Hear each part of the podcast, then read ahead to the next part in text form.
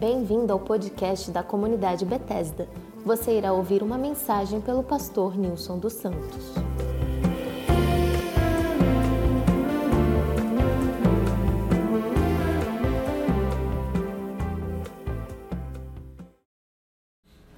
Vou precisar muito de você. Nós estamos meditando no livro de Atos, algumas mensagens. E hoje nós vamos pensar num texto que vou precisar que você esteja aqui e vou precisar que você esteja orando por mim também, porque é um assunto que eu sempre pulei. Todas as vezes que eu estudei o livro de Atos, eu dei um, um salto sobre esse assunto aqui. E eu estava falando com a Icléia hoje, meu bem, eu tenho mais de 40 anos que Jesus me alcançou e eu tive o privilégio de conhecer Jesus e recebê-lo na minha vida. E mais de 32 anos de tempo integral na obra. Eu nunca preguei e nunca ouvi alguém pregar nesse texto de Atos 5 sobre a história. A incidente de Ananias e Safira. Eu sempre achei o seguinte: tem texto que a gente, como pastor, fazendo isso não é muito. Se não for com Coca-Cola, é difícil tomar um negócio desse aqui. então a gente dá uma pulada e tenta amenizar a situação, né? Ah, como disse um conhecido meu, não é qualquer texto que a gente escolhe para falar, né?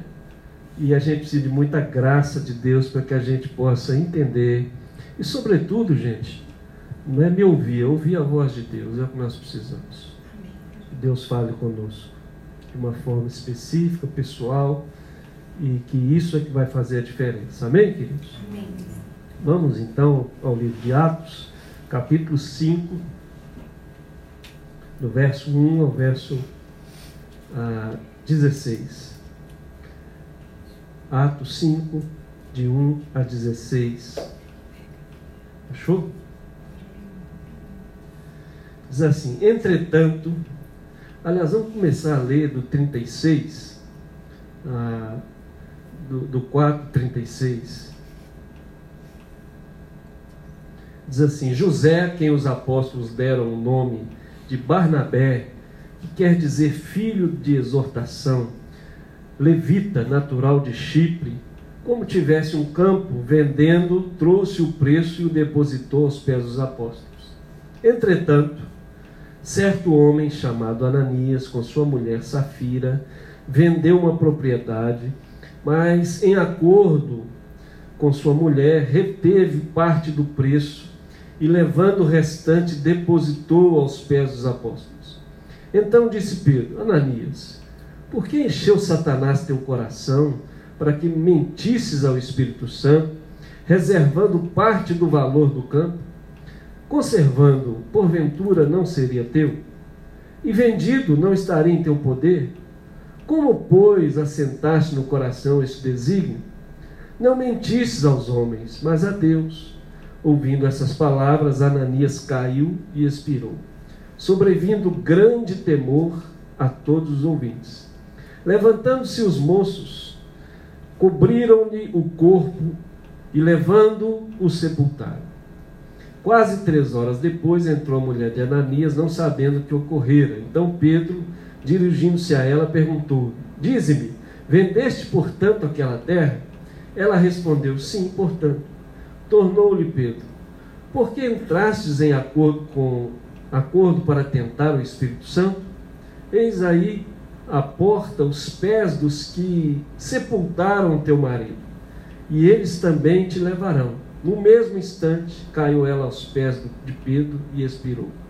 Entrando os monstros, acharam acharam-na morta e levando-a sepultaram-na junto do marido. E sobreveio grande temor a toda a igreja e a todos quantos ouviram a notícia desses acontecimentos. Muitos sinais e prodígios eram feitos entre o povo pelas mãos dos apóstolos, e costumavam todos reunir-se de comum acordo no pórtico de Salomão. mas dos restantes ninguém ousava juntar-se a eles. Porém, o povo lhes tributava grande admiração. E crescia mais e mais a multidão dos crentes, tanto homens quanto mulheres, agregados ao Senhor, a ponto de levarem os enfermos até pelas ruas e os colocarem sobre leitos e macas, para que, ao passar Pedro, ao menos a sua sombra se projetasse em algum deles. Afluía também muita gente das cidades vizinhas a Jerusalém, levando doentes e atormentados de espíritos imundos, e todos eram curados. Aleluia. Senhor Deus e Pai, bendito seja o teu nome pela tua palavra. Nós pedimos graça Senhor. O Senhor é, é que fala, Pai. Nós não somos seres guiados por circunstâncias, por sentimento, por qualquer outra coisa que não seja a voz do Senhor. Tua voz traz direção, traz consolo, traz segurança, traz paz e traz entendimento espiritual. Aumenta a revelação do Senhor na nossa vida. Nos abençoe, Pai, na leitura e na exposição da tua palavra. Nós te pedimos que seja assim em nome de Jesus, Pai. Amém e amém. Um pano de fundo, ah, logo depois do Pentecostes, ah, os irmãos viveram toda aquela graça que nós falamos domingo passado, se reuniam, tinham tudo em comum, ah, compartilhavam, estavam juntos, orando, dando graças, participando da mesa do Senhor, comendo uns com os outros, e dia a dia o Senhor ia acrescentando os que iam sendo salvos. E nesse processo de comunidade nascente, de uma comunidade cheia do Espírito Santo, né? Ah, aconteceu que espontaneamente, movido por esse mesmo Espírito, o Barnabé resolveu vender uma propriedade dele em Chipre. Chipre, só para a gente situar, era uma cidade muito especial, porque não era qualquer um que morava na ilha de Chipre. Era uma casa, por exemplo, do governador, das pessoas que tinham mais recursos, que tinham essas casas nessa ilha. Então eram pessoas de posse. E o Barnabé, com todo o seu coração cheio do Espírito Santo, né, ele é uma pessoa diferenciada, tanto que apelidaram ele, né? de ah, o consolador, o encorajador. E ele vem, vendeu e trouxe o preço aos pés dos apóstolos para ser, ah, ser, ter um fundo comum para ajudar as pessoas da comunidade que tinham necessidade. Ou seja, à medida que eles tinham necessidade é que eles iam contribuindo. Não contribuíam só por contribuir. E era uma coisa espontânea. Bom, Ananias e Safira viram o que Barnabé fez, e a Bíblia diz que a igreja se alegrou com o fato de Barnabé ter feito esse gesto generoso, movido pela graça de Deus. E aí nós temos esse fato que o Ananias e a Safira entraram em acordo para vender um bem e falaram, nós vamos dar parte parte nós vamos reter, e o nosso bem é tão maior que o do Barnabé, que a parte que nós vamos doar vai ser muito maior do que a do Barnabé. E se eles aplaudiram Barnabé e Barnabé foi todo né, a, a, acolhido e, e lisonjeado e abençoado pelo povo, caiu na graça do povo, nosso então vai ser, nós vamos arrebentar. E eles foram e fizeram isso. Só que eles eram muito sem noção. Conhece o sem noção?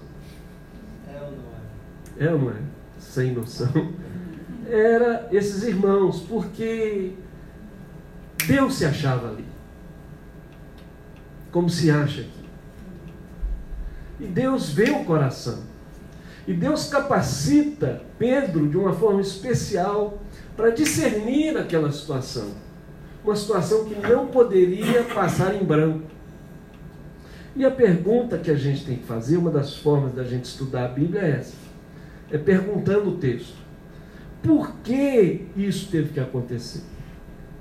Qual a razão de Deus ter fulminado esse povo aqui? Alguns acham que ele teve, ao perceber que foi descoberto, ele teve um infarto fulminante e caiu. Mas a maioria dos estudiosos não entende assim. Eles entendem que foi juízo de Deus mesmo. Né? Que não é possível que o Ananias e a Safira tinham o mesmo problema cardíaco. Né? E os dois caíram fulminados né? imediatamente. Não teve nem como socorrer, fazer massagem, já era. Né? Então por que, que isso aconteceu? Por que, que o Lucas registra este fato bem no início da igreja? Lucas poderia ter passado assim por cima, falar, ó, Ananias Safira, e, ou não falar nada, né? falar de coisas boas que estavam acontecendo, porque esse foi um incidente único do ponto de vista é, é, dessa dimensão naquela comunidade a gente não, não, não ouviu mais é, falar que irmãos que deram só um pedacinho, retiveram e conspiraram contra Deus e foram fulminados. Eu nunca participei de uma reunião que fisicamente acontecesse isso. Mas o Paulo, lá na frente, quando escreve aos Coríntios, no capítulo 11, 1 Coríntios, quando vai falar da ceia, o que, que ele fala? Olha, o fato de vocês não discernirem o corpo de Cristo, tem muitos doentes entre vós e não poucos os que o Senhor já recolheu. Então Paulo está fazendo menção a isso aqui. Provavelmente ele deve ter lembrado desse incidente e estava exortando os irmãos sobre essa situação. Será que esse tipo de situação acontece nos nossos dias, gente?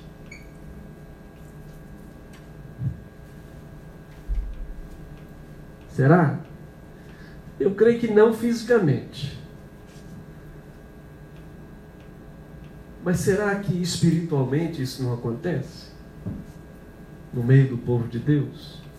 Não uma morte física, mas às vezes uma morte da comunhão, uma morte da intimidade, uma morte é, da, da, da relação com Deus, uma morte da espiritualidade, do fervor, uma morte da, de uma consciência pura, uma morte de uma revelação, de uma manifestação de Deus, não sei.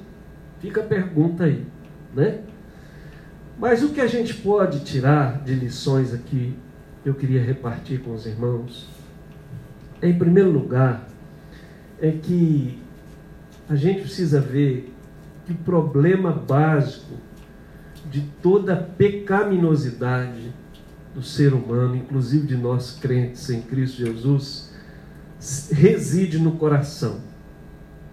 Olha que coisa interessante como que a Bíblia se preocupa com o coração. O Pedro dá uma palavra para o Ananias muito interessante. Por que, que você permitiu que Satanás colocasse esse desígnio no seu coração? E depois ele dá uma palavra para Safira. Chegou lá sem saber o que está acontecendo, caiu de paraquedas. Por que, que vocês conspiraram no coração contra o Espírito Santo? Gente, a palavra aqui, reter, que é usada aqui, é a mesma palavra usada, lembra quando Israel foi lutar contra Ai? Israel tinha entrado na terra prometida e vencido o que? Jericó. E aí disse, opa, vamos embora. Mas chega em Ai, que era uma cidadezinha muito mais mequetrefe, como diz lá em Minas Gerais, do que é, é, Jericó e eles são derrotados. E o Josué vai para a presença de Deus. Meu Deus, está lá em Josué capítulo 7. Senhor, agora que o povo vai falar da gente, as cidades agora não vão ter medo da gente. É. E Deus fala assim: olha, Israel pecou. Acã, Israel escondeu coisas imundas que eu desaprovei e ordenei que não fizesse. Israel quebrou a aliança e escondeu coisas lá que são imundas. E aí eles lançaram sorte, a sorte caiu. A mesma palavra sobre o Acã, né? E chegou lá, ele tinha escondido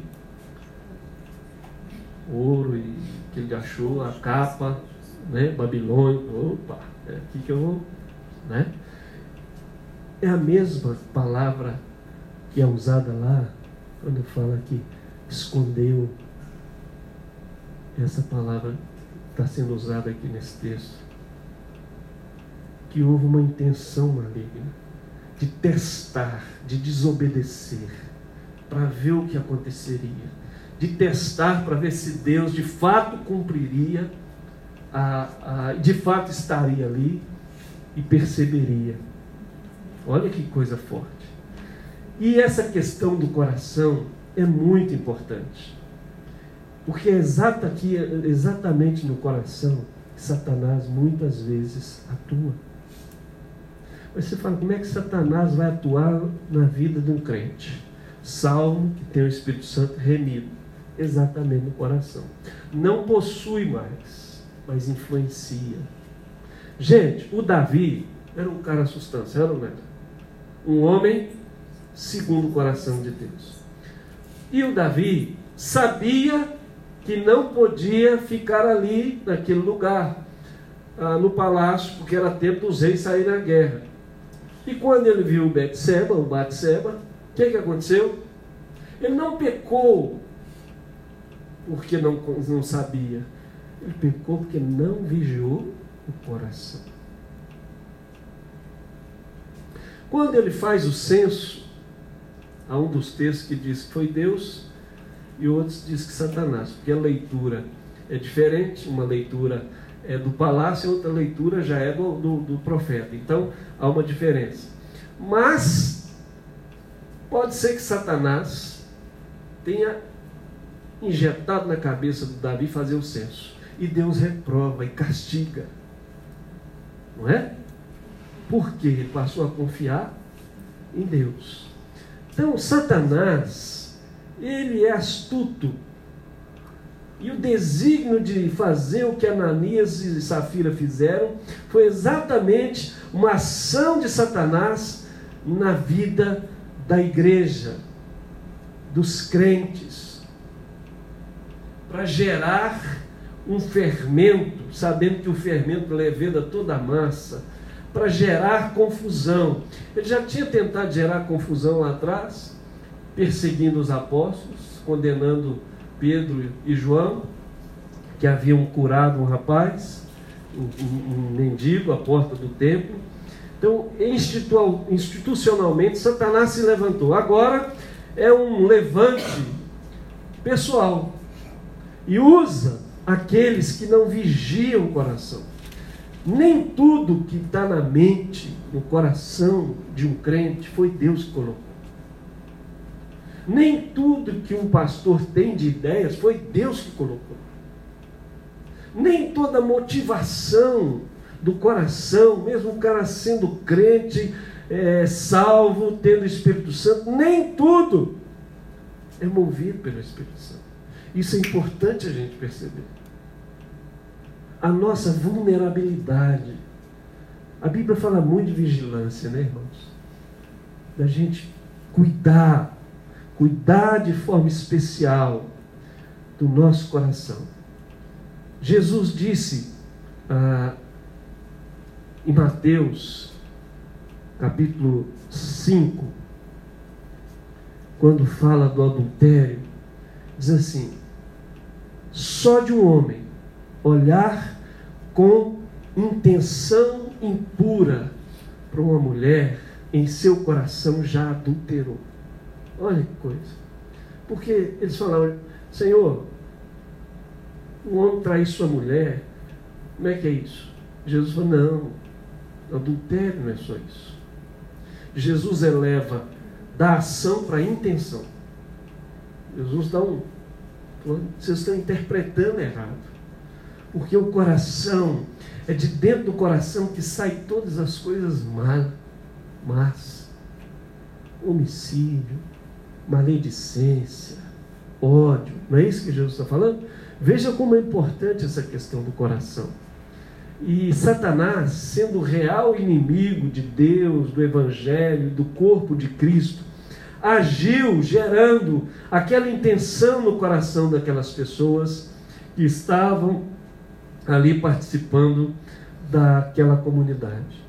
Ele os influenciou, ele os instigou, ele plantou na cabeça deles algo e eles acolheram por vaidade, por é, querer ser bem sucedido diante dos irmãos, por querer aplauso, por querer acolhimento, por querer a, a, a, que os holofotes saíssem de Barnabé para eles. Olha só, gente. Pedro pergunta para eles: por que vocês permitiram que Satanás colocasse esse desígnio no coração de vocês? Isso me fez lembrar de um texto, lá em Provérbios 4, 23. Lembra desse texto? Sobre tudo que deve guardar, guarda o teu coração, porque dele procedem as fontes da vida. Porque, veja, o que, que a Bíblia fala que é coração? O que, que a Bíblia quer dizer quando ela fala de coração? Ela quer dizer que Coração é a mente, emoção, intenção, vontade. Às vezes a gente acha que coração é só emoção, sentimento. Não. Coração é mente, coração é sentimento, emoção, coração é vontade, coração é intenção. Tudo isso faz parte dessa palavra que a Bíblia chama de coração. E que não é essa coisinha bonita que a gente. que a gente faz. Coração na Bíblia é entranha. Né? Por isso que a entranha é tão feia que não, aí fizeram um coraçãozinho, mas é as entranhas, a mente, a vontade, as intenções, as escolhas, os sentimentos, tudo isso faz parte dessa palavra.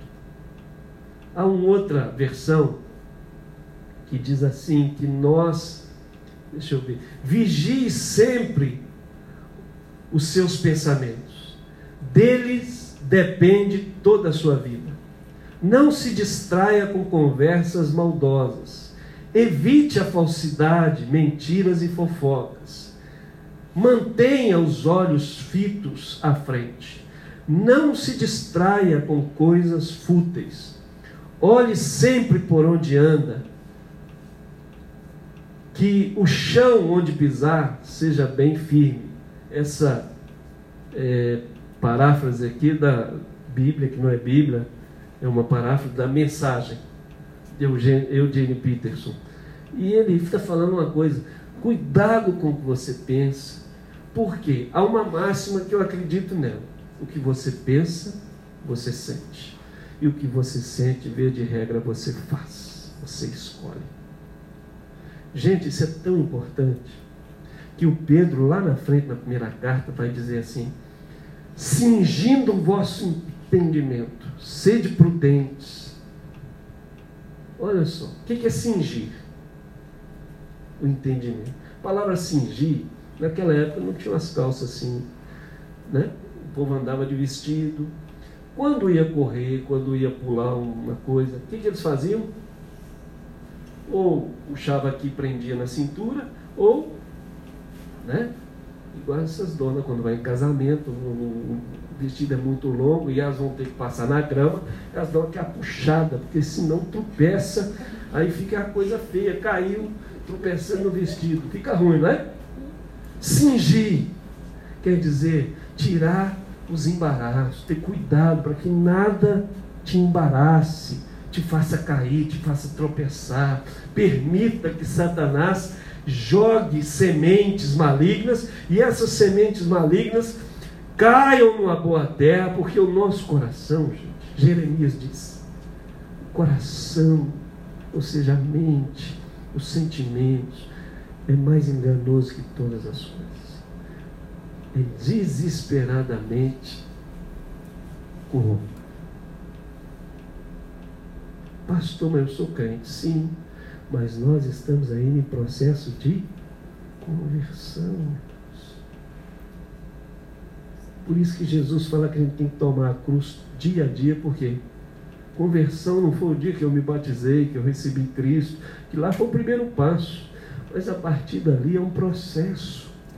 Eu ainda sou Nils, pecador miserável, que penso, sinto e desejo coisas que nem sempre, aliás, via de regra, não se coadunam, não estão de acordo com a vontade de Deus. E às vezes eu ofendo pessoas, às vezes eu tenho ideias que não dão certo, às vezes eu até falo coisas que não deveria falar, porque estou falando de mim mesmo, não do Espírito Santo. Olha que coisa interessante, gente. Vocês já perceberam nos nossos dias como a nossa mente está sendo bombardeada, como a mente das nossas crianças estão sendo sequestradas? Tudo que está acontecendo, a mídia, há um sistema maligno tentando. Paulo, quando escreve aos Colossenses, diz assim: Não vos deixe enredar. A palavra enredar é sequestrar não permita que a mente de vocês seja sequestrada. Esses dias ah, teve um, um, um, um trabalho feito por um pesquisador sobre esse bichinho aí.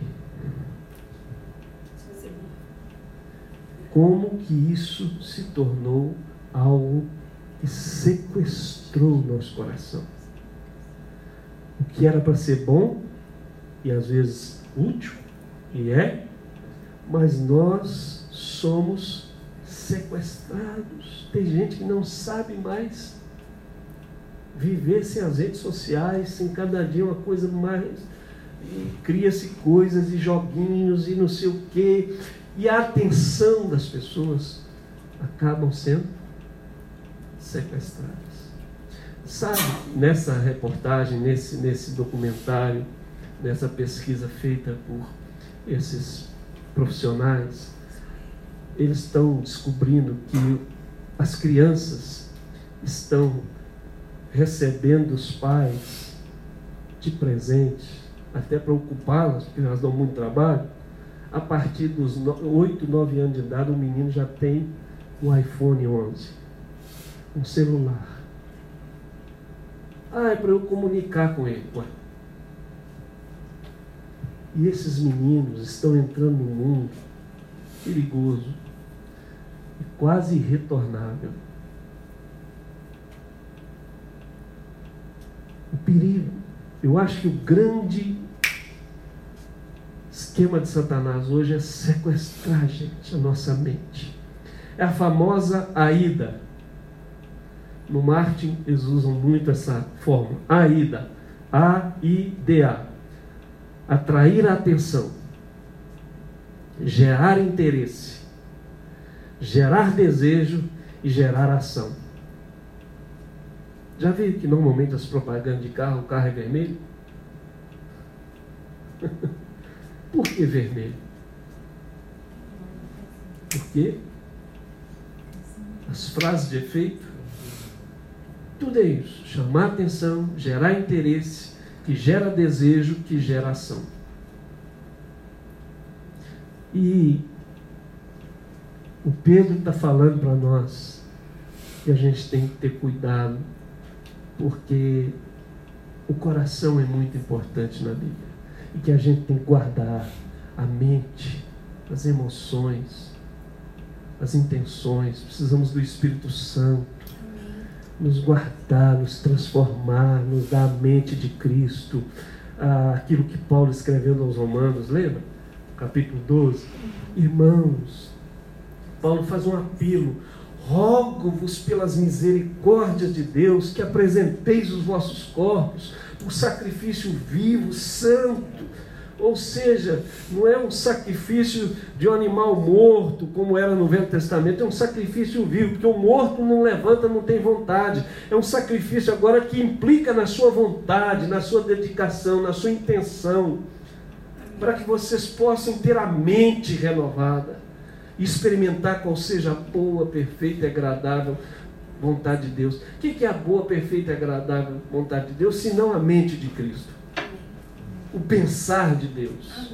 Ter uma mente espiritual, uma mente submissa, uma mente é, integral, uma mente que não está de janelas abertas para o mal, uma mente que o telhado não está aberto do lobo mal, uma mente que está cingida pela graça de Deus. Fala, Deus cuida da minha mente, Deus cuida dos meus pensamentos, cuida do meu pensar, cuida do meu sentir, cuida do meu agir, me controla, reina, para que eu não tenha o dissabor de ser também alguém que acabe sendo influenciado por Satanás. A segunda questão é que isso aconteceu, irmãos, porque a falsidade, a hipocrisia, a vaidade, ela destrói a comunhão e ela agride o caráter de Deus. Porque a comunhão se baseia na verdade, na justiça, na transparência e no amor sincero. Verdade. E se Deus não agisse, Ananias e Safira representavam toda falsidade, trapaça, engano, mentira, hipocrisia deliberada, um, um, um, que é pecado contra Deus e contra o reino e contra o corpo de Cristo. E Deus não tolera, e ele teve que intervir para trazer aquela igreja de volta ao centro, ao trilho. E Deus teve que fazer aquilo de forma que a gente tem dificuldade. Como é que Deus, sendo bom, sendo amor, mas irmãos, Deus não podia deixar Satanás entrar na igreja e fazer o que principalmente naquele início. Vocês percebem quantos ministérios que começaram bem se desviaram? Vocês percebem quantos crentes começaram bem e a mente deu uma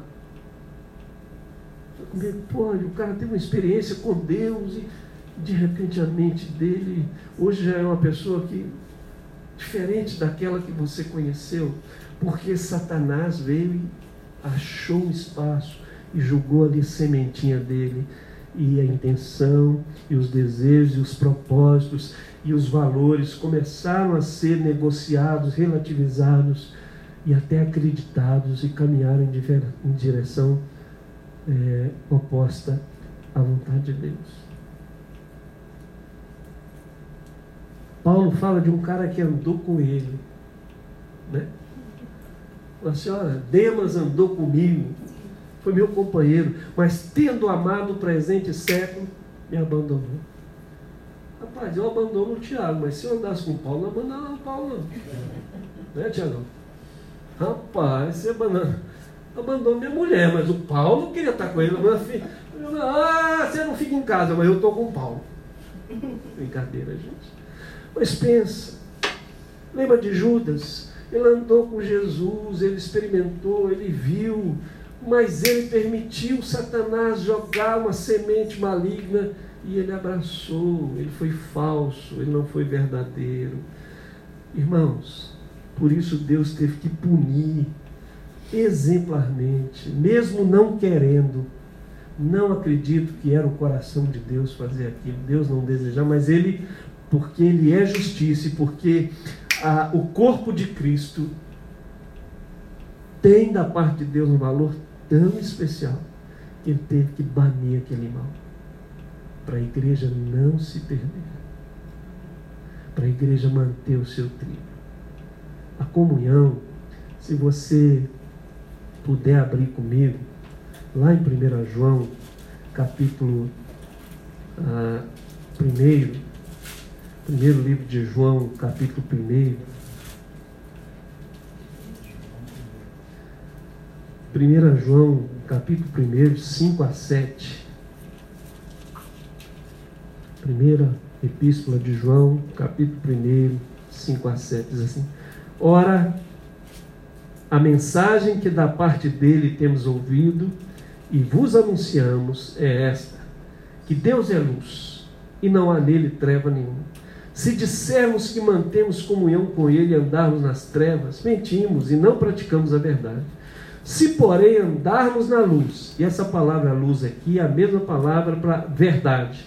Então, se a gente usar, se andarmos na verdade, como Ele está na verdade, mantemos comunhão uns com os outros, e o sangue de Jesus, seu Filho, nos purifica de todo pecado.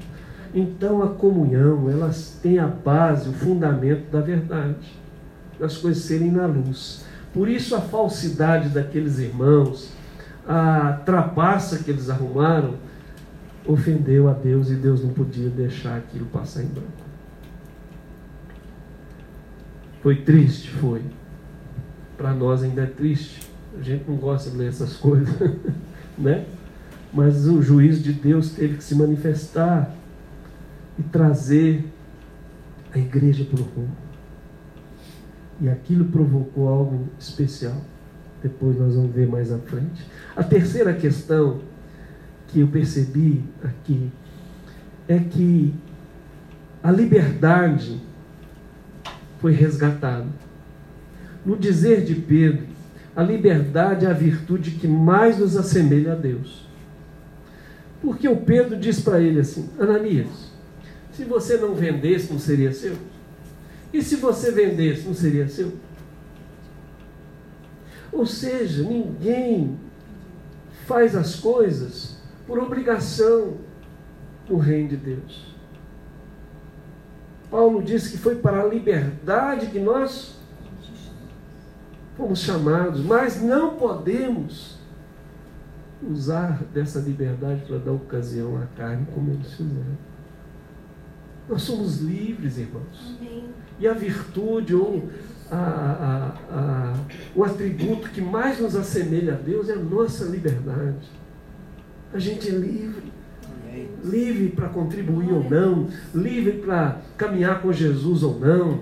Jesus sempre falou: vocês não querem ir. Se alguém quiser, vem. Nós somos livres. Mas a liberdade absoluta é traiçoeira. Foi isso que aconteceu no Éden. Deus criou o ser humano à sua semelhança. E o que mais assemelha ser, ser humano a ele é a sua liberdade. Aquela árvore era um teste. Se o homem escolheria a Deus, amar a Deus, por desejo, por intenção, por vontade, ou escolheria desobedecer a Deus. E Adão e Eva, Satanás foi lá e passou a conversa. Veja. Como é que as coisas funcionam? A estratégia continua a mesma, centenas de anos, milhares de anos depois. Pedro está dizendo a ninguém é obrigado a nada. Agora, não pode é trazer para o reino, para o corpo, um fermento que vai levantar a massa. E vai agredir meu povo, meu propósito e a minha santidade. Nós somos livres, irmãos. Agora, a liberdade é traiçoeira. Por isso a gente tem que. Você lembra quando Paulo fala, ah, se não me engano, aos romanos? Ele fala assim: irmão, nem comer carne, deixar de comer carne é alguma coisa. Mas por causa do irmão mais fraco, não coma. Não é beber ou deixar de beber. Não é se abstém ou não. A questão é: isso glorifica a Deus? Isso abençoa o irmão? Isso vai ser alguma coisa que vai contribuir com o corpo de Cristo? Então, se não for, não faça. Porque a, gente, a nossa liberdade é limitada pelo amor. Na liberdade deles, eles foram. Se perderam. Por isso que existe no corpo essa diversidade, porque isso nos ajuda. Pedro teve a graça de Deus de discernir. Né? Na igreja nós temos irmãos que Deus dota de capacidades para nos ajudar a não nos perdermos, a não usar a nossa liberdade para benefício nosso, mas usar a nossa liberdade para a glória de Deus e para a edificação do corpo. há um princípio na Bíblia que é o princípio de abrir mão. Às vezes a gente tem que abrir mão de muita coisa, de muitos desejos, para que Deus seja glorificado e para que o irmão seja edificado e para que Satanás não alcance vantagem sobre o povo de Deus, sobre nós. Deus leva muito a sério, gente, a mutilação, não é verdade? Né?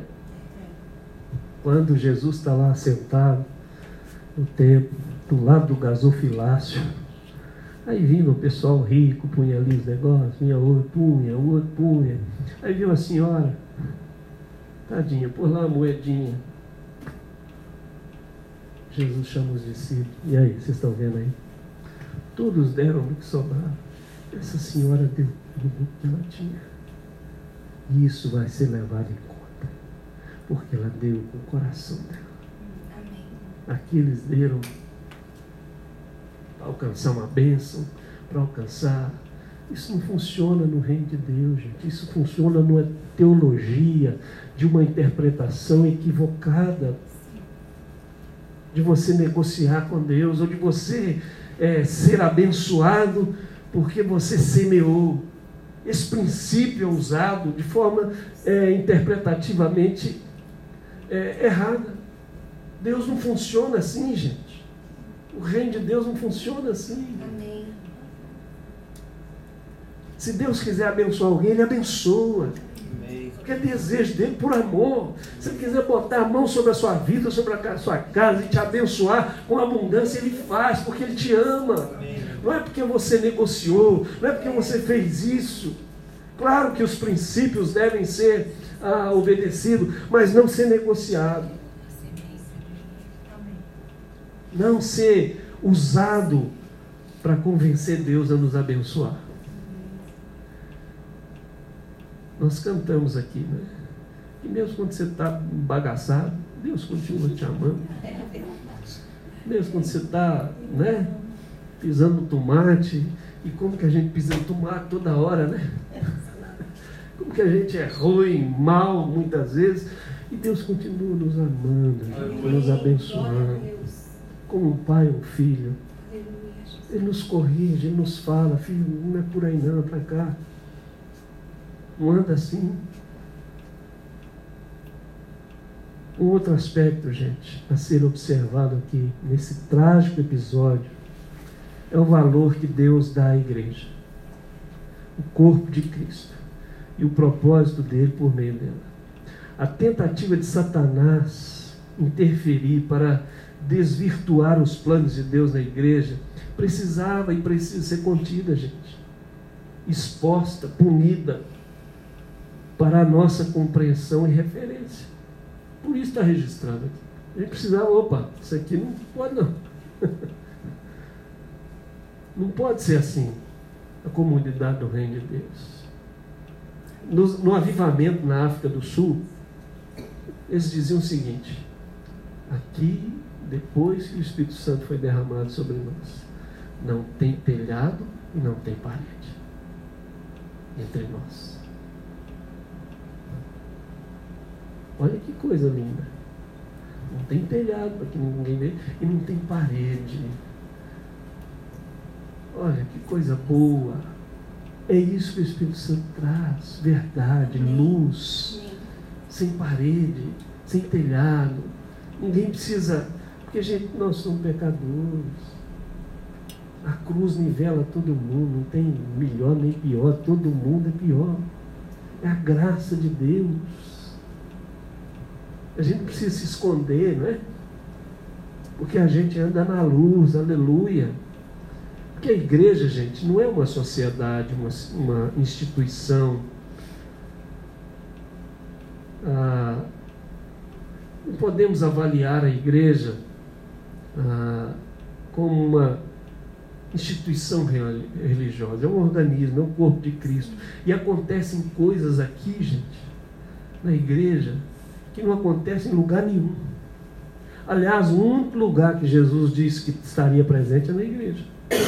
Amém. Seja com dois, com três reunidos. É interessante isso.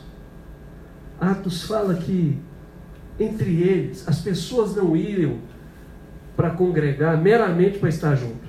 Elas iam pelo que acontecia ali. Algo de extraordinário. A presença de Deus, o Espírito Santo, o amor contagiante, o entusiasmo, a cura, a libertação, o poder de Deus, a salvação, libertação de pessoas. Algo de Deus estava ali. E o que atrai as pessoas para a igreja não é uma boa mensagem, não é um bom programa, é a presença de Deus. Amém. É a presença do Espírito Santo. Há algo de extraordinário e que Deus não aceita que seja diferente. O que faz da igreja ser igreja de Jesus é a presença e a operação do Espírito Santo.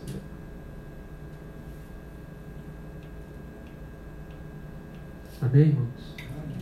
Há um elemento sobrenatural nela. Então, toda reunião dos irmãos em torno de Jesus, há algo que não é visível, que só se percebe espiritualmente, não na lógica, mas no coração, no espírito. É a presença do Espírito Santo é quando Deus se insere na agenda e muda as coisas. Amém, querido? A gente vê isso aqui acontecendo em Atos. Né? Esse primado do invisível, do espiritual, do eterno entre nós. E por último, os atos estranhos de Deus, via de regra, eles às vezes estranham aos nossos olhos, né, gente? Eles têm um propósito definido e resultados extraordinários. Se você ler a partir do verso 11, o que, que você vai ler lá? O que, que aconteceu? Não era para as pessoas saírem da igreja, gente? Essa igreja aqui, eu não quero ficar nesse negócio aí, não. Tá doido? Não era uma propaganda, né? E serão curados. Não. Aqui tem gente morrendo. Olha o que diz que aconteceu. Sobreveio grande temor a toda a igreja, a todos quantos ouviram a notícia deles acontecendo. E aí o que, que acontecia? Muitos sinais, prodígios eram feitos entre o povo pelas mãos dos apóstolos e costumavam por todos reunir-se como um acordo do pórtico de Salomão mas dos restantes ninguém ousava juntar-se a eles. Porém, o povo lhes tributava grande admiração e crescia mais e mais a multidão dos crentes, tanto de homens quanto mulheres agregadas ao Senhor, a ponto de levar os enfermos até pelas ruas e os colocarem sobre leitos e macas, para que, ao passar pena, ao menos a sua sombra se projetasse em algum deles. Afluía também muita gente das cidades vizinhas a Jerusalém, levando doentes e atormentados de espíritos imundos, e todos eram curados. Olha que coisa! Aquele movimento de Deus estranho para nós trouxe avivamento.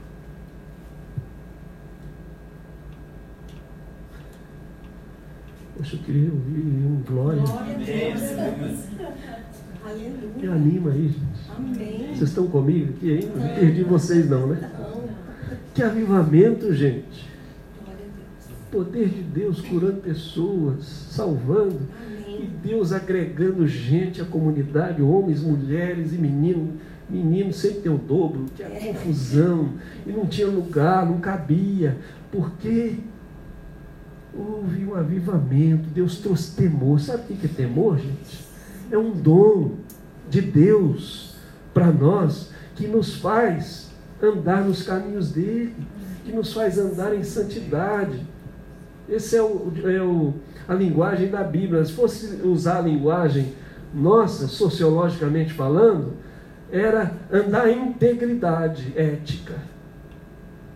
Aquilo que foi feito por Ananias foi banido, mas Deus criou um novo chamando o povo de volta. Avivamento é chamar o povo de volta para uma, uma vida que Deus possa agir como Ele quer agir.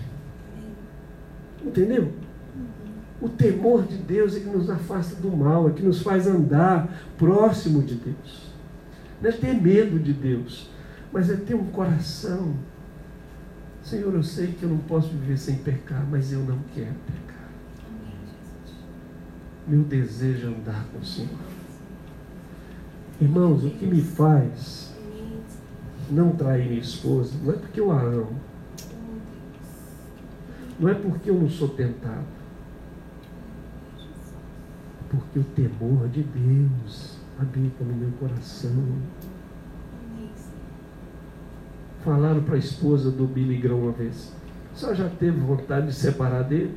Ela disse: vontade de separar não, mas de matar já algumas vezes. Billy Graham, né? Porque se for olhar um para o outro, a gente tem vontade de passar a faca no pescoço. Ó, mas a gente não faz por quê, gente? Por que, que a gente permanece casado apesar de nós mesmos? Por que, que a gente permanece firme? Por que, que a gente permanece no propósito de Deus? Por causa do temor. O que falta no coração de muita gente?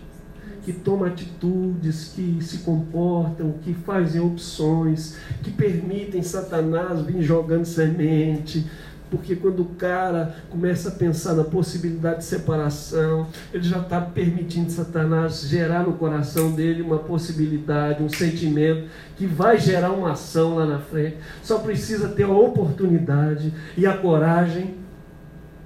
Porque tem gente que tem oportunidade e não tem a coragem. Está vivendo separado dentro de casa. Eu conheço muitos assim. Falta temor de Deus. O temor de Deus nos aproxima dele e cria uma oportunidade do Espírito Santo se manifestar. Não é porque a gente é bonzinho, não é porque a gente é certinho, não é porque. Mas o temor de Deus que Ele deu para aquele povo. Para esse povo andar com Ele. Nem para lá, nem para cá. Senhor. Avivamento também, sobretudo, traz temor, traz poder, traz gente salva. Né? Como é que o pessoal vai encontrar esse lugar aqui se não for a graça de Deus e a gente sendo bênção na vida deles? esse lugar escondido. Porque a gente crê no milagre. Porque a gente crê que mais do que a gente, o Espírito Santo está interessado nas vidas que estão é, sem igreja, ou que estão afastadas por algum motivo, ou que não conhecem o Senhor, e o Senhor vai buscar, e o Senhor vai gerar, e nós vamos trabalhar pastoreando essa gente, acolhendo essa gente, e o Espírito Santo. Mas aí o Espírito Santo tem que encher essa igreja. E a gente tem que andar com esse propósito de ter uma vida separada, diferente cheia de Deus. Eu posso até ir para o carnaval. Eu gosto de pagode. Mas eu não preciso disso. Eu escolho um retiro da igreja. Eu posso até assistir um filme pornográfico, mas eu não faço. Porque eu quero agradar a Deus. Eu posso até assistir televisão a madrugada toda, mas eu não faço. Porque eu sou livre. Eu posso chegar lá com o dedinho no, no, antigamente era no botão lá, agora é no. Né? E desligar. Eu posso, porque eu sou livre para escolher. A Deus. Nem sempre eu tenho força. Mas aí que entra o Espírito Santo, encontrando desejo no meu coração, me capacitando a tomar as atitudes certas, Amém. fazer as opções certas, fazer as escolhas certas. Para terminar, para concluir, eu queria dizer: vamos preferir o Espírito Santo. Vamos dar lugar para Ele. Vamos expor a nossa vida à graça de Deus que nos transforma, nos capacita e não permite Satanás achar lugar e espaço. Vamos nos oferecer a Deus nossa mente, para que a nossa mente, pela graça de Deus, seja uma mente parecida com a de Jesus. Isso é milagre, gente. Não sou eu que transformo minha mente, mas Ele me transforma. O que eu faço é. Está aqui, Jesus, minha mente. Guarda os pensamentos ruins, tira tudo. Põe pensamentos do Senhor. Vamos pedir a Deus uma mente espiritual. Vamos estreitar nossas relações no corpo em sinceridade e verdade. Como disse os irmãos lá da África, sem telhado e sem parede. Eu acho que a nossa oração hoje, que me vê o coração, é a oração de Davi, do Salmo 51. Ele diz assim: Sei que sou pecador desde que nasci.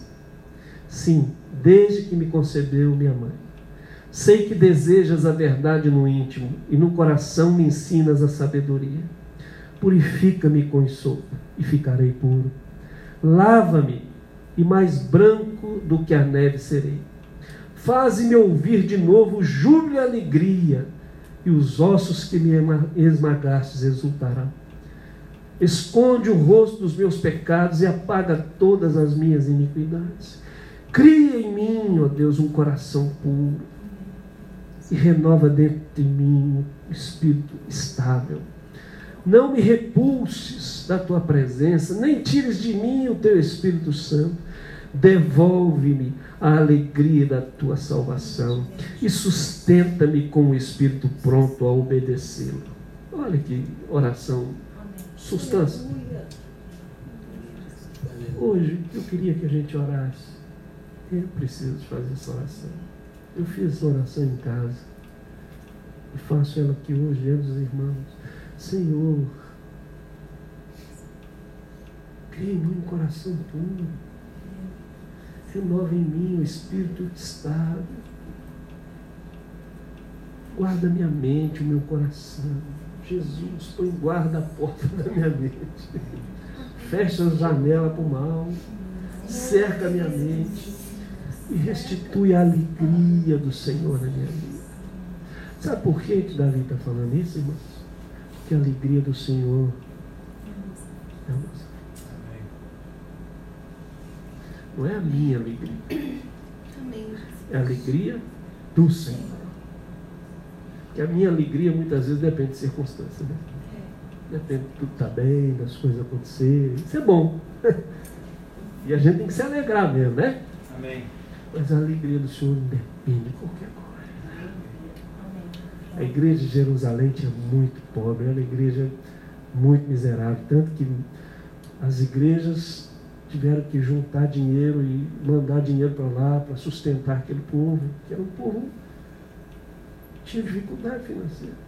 Mas eles tinham alegria.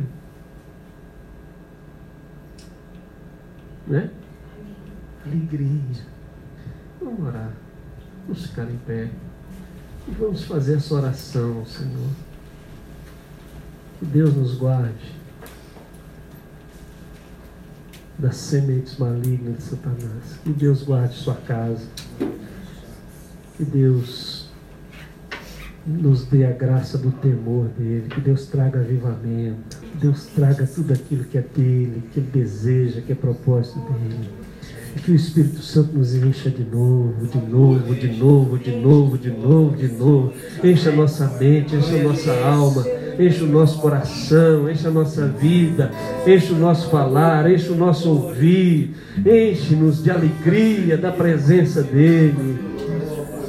E governe, governe a nossa vida.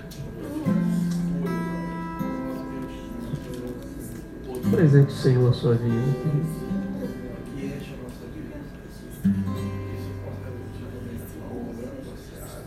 Peça a Deus para te guardar para te livrar de todo pensamento, de todo sentimento, de todo desejo, de toda ação, de toda vontade que vai te prejudicar e vai prejudicar outros, vai contra a vontade dele. Deus é bom. Nós somos livres, irmãos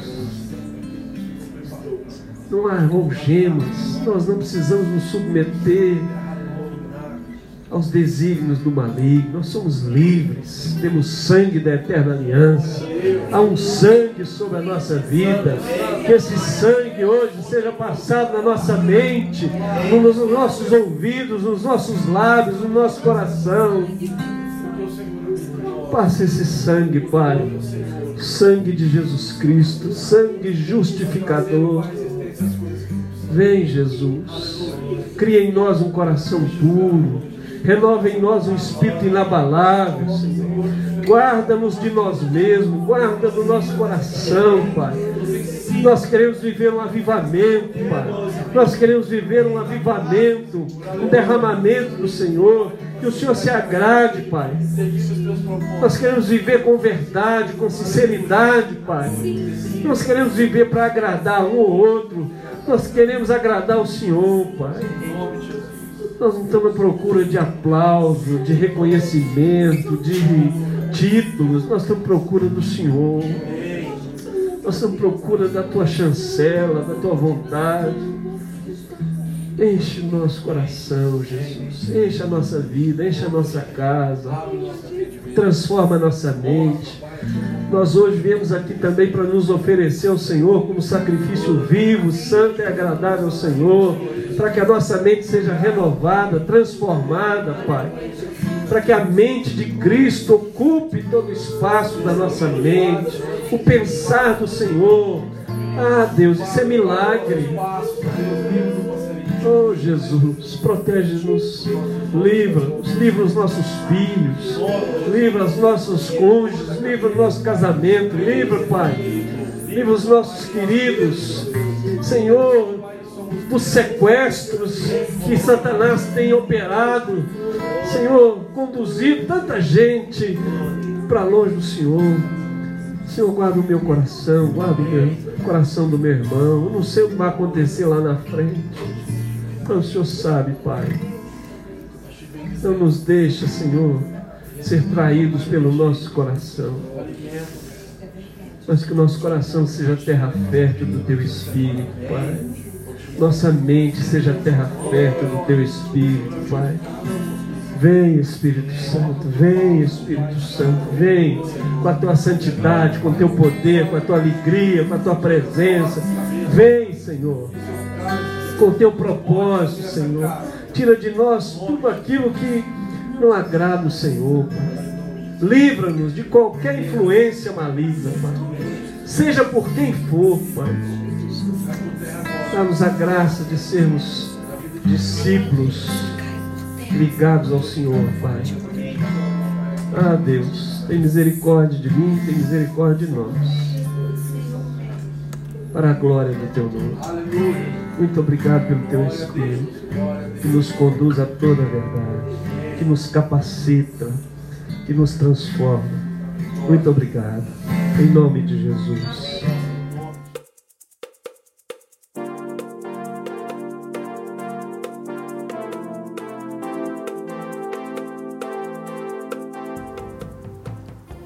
Você está em um canal da comunidade Bethesda Brasília.